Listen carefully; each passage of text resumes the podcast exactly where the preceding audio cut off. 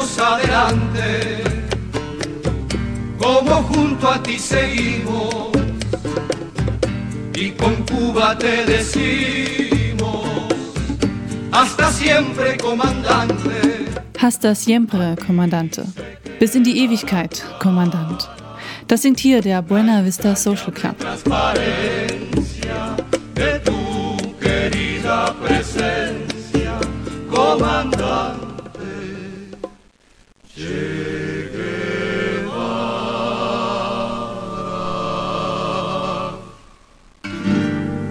Dieses Lied Hasta Siempre Comandante stammt eigentlich aus der Feder des kubanischen Komponisten Carlos Puebla aus dem Jahr 1965. Der Liedtext ist eine Antwort auf einen möglicherweise von Che Guevara verfassten Abschiedsbrief. Den soll Che Guevara im April 1965 beim Verlassen von Kuba Fidel Castro gegeben haben. Der Brief war an Castro und an die kubanische Bevölkerung gerichtet. Che Guevara kehrte nicht lebend nach Kuba zurück. Sein Gesicht ist aber noch heute, ob in Kuba, in Bolivien, in der ganzen westlichen Hemisphäre bekannt. Dieser traurige Blick in die Ferne, das wehende Haar, der schüttere Bart, die schwarze Baskenmütze mit dem roten Stern. Jeder kennt das Porträt von Che Guevara. Es prangt noch heute auf zahlreichen T-Shirts von jungen, verklärten Linken. Das Gedenken und der Kult um Che Guevara ist auch heute noch allgegenwärtig. Und das, obwohl sein Tod bereits 50 Jahre her ist. Heute jährt sich der Tag seiner Ermordung. Er war gerade 39 Jahre alt, als ihn die bolivianische Armee ermordete. Das war am 9. Oktober 1967. Einen Tag davor wurde Che Guevara von der bolivianischen Armee festgenommen.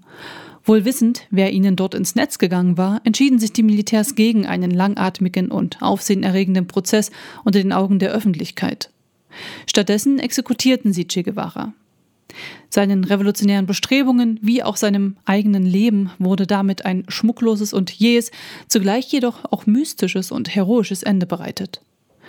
Es war das Ende eines Revolutionärs, der an der Seite von Fidel Castro die kubanische Revolution anführte und Kuba vom Joch des Diktators Batista befreite.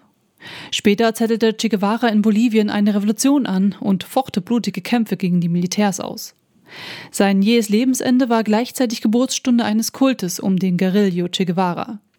Seine mystifizierte und heroisierte Ermordung trug zur späteren weltweiten Ikonisierung Che Guevaras bei. Er wurde zur Ikone der Linken, zum Gesicht des Freiheitskampfes und der Rebellion gegen die Unterdrückung. Und das weltweit. Che gilt in Kuba als großes politisches Vorbild und seit einigen Jahren auch in Bolivien. Heute, 50 Jahre nach seiner Ermordung, wird vor allem in Bolivien und in Kuba an den Revolutionär gedacht. Ihm zu Ehren finden mehrtägige Feierlichkeiten statt, die durch den bolivianischen Präsidenten Evo Morales angeordnet wurden. Die zentrale Festveranstaltung findet heute in dem bolivianischen Amdendorf Valgrand statt. Dort wurde die Leiche von Che nach seiner Erschießung verscharrt und erst Ende der 90er Jahre gefunden. Zu der Gedenkveranstaltung werden rund 10.000 Gäste erwartet darunter auch einige bolivianische Ex-Militärs. Doch einige von denen sind wenig begeistert von so viel Ehrung gegenüber Che Guevara. Einige von ihnen sollen gar angekündigt haben, die Ehrung boykottieren zu wollen. Sie erinnerten damit daran, dass sich die Guerillos unter Führung von Che Guevara einen blutigen Kampf mit Boliviens Armee geliefert hatten. In der Taz wird etwa ein bolivianischer Armeeveteran mit folgenden Worten zitiert. Niemand hat das Recht, einfach irgendwo hinzukommen und im Namen eines Idealismus zu töten, den sie selbst nie praktiziert haben. Sie sind hier einmarschiert, haben nicht einmal einen Vorschlag gehabt, sondern haben sofort angefangen, Trauer und Schmerz zu verursachen. Che Guevara wollte in Bolivien seine Fokustheorie, die Generationen von lateinamerikanischen Guerillos beeinflussen sollte, unbedingt in die Tat umsetzen. Doch das Etablieren eines revolutionären Kerns in Boliviens Landbevölkerung, von dem aus der Umsturz im ganzen Land gelingen sollte, scheiterte. Heute feiert Bolivien Che Guevara als Helden. Das verwundert angesichts seiner Taten zu Recht einige. International wird Che Guevara nun nicht mehr nur als Ikone der Linken, als heroischer Freiheitskämpfer für die gute Sache betrachtet. In dem vergangenen Jahrzehnt mehrten sich auch die kritischen Stimmen gegenüber Che Guevara. So wird kritisch angemerkt, dass sich Che Guevara den Diktator Stalin zum Vorbild machte und nicht viel von der Politik der UdSSR unter Khrushchev hielt. Che Guevara soll auf einen kompromisslosen Kampf und auf Unnachgiebigkeit gesetzt haben. Das passt auch zu einigen seiner unrühmlichen Taten. Er soll sich an Folter und Ermordung beteiligt haben, etwa von hunderten kubanischen Häftlingen. Er soll Kleinbauern im Operationsbereich seiner Guerillatruppen ermordet haben. Ihm wird auch vorgeworfen, Freude an der Exekution von Gegnern gehabt zu haben. Außerdem hat er das erste Arbeitslager auf Kuba errichtet. Seinen Taten lag eine Persönlichkeit zugrunde, die als skrupellos und brutal beschrieben wurde. In der Taz stand vor einigen Jahren etwa Ernesto Che Guevara war kein angenehmer Mensch. Er war, neben allen Verdiensten als Guerrillo, eitel, launisch und autoritär. Ein ungepflegter Macho, der sich nur selten wusch.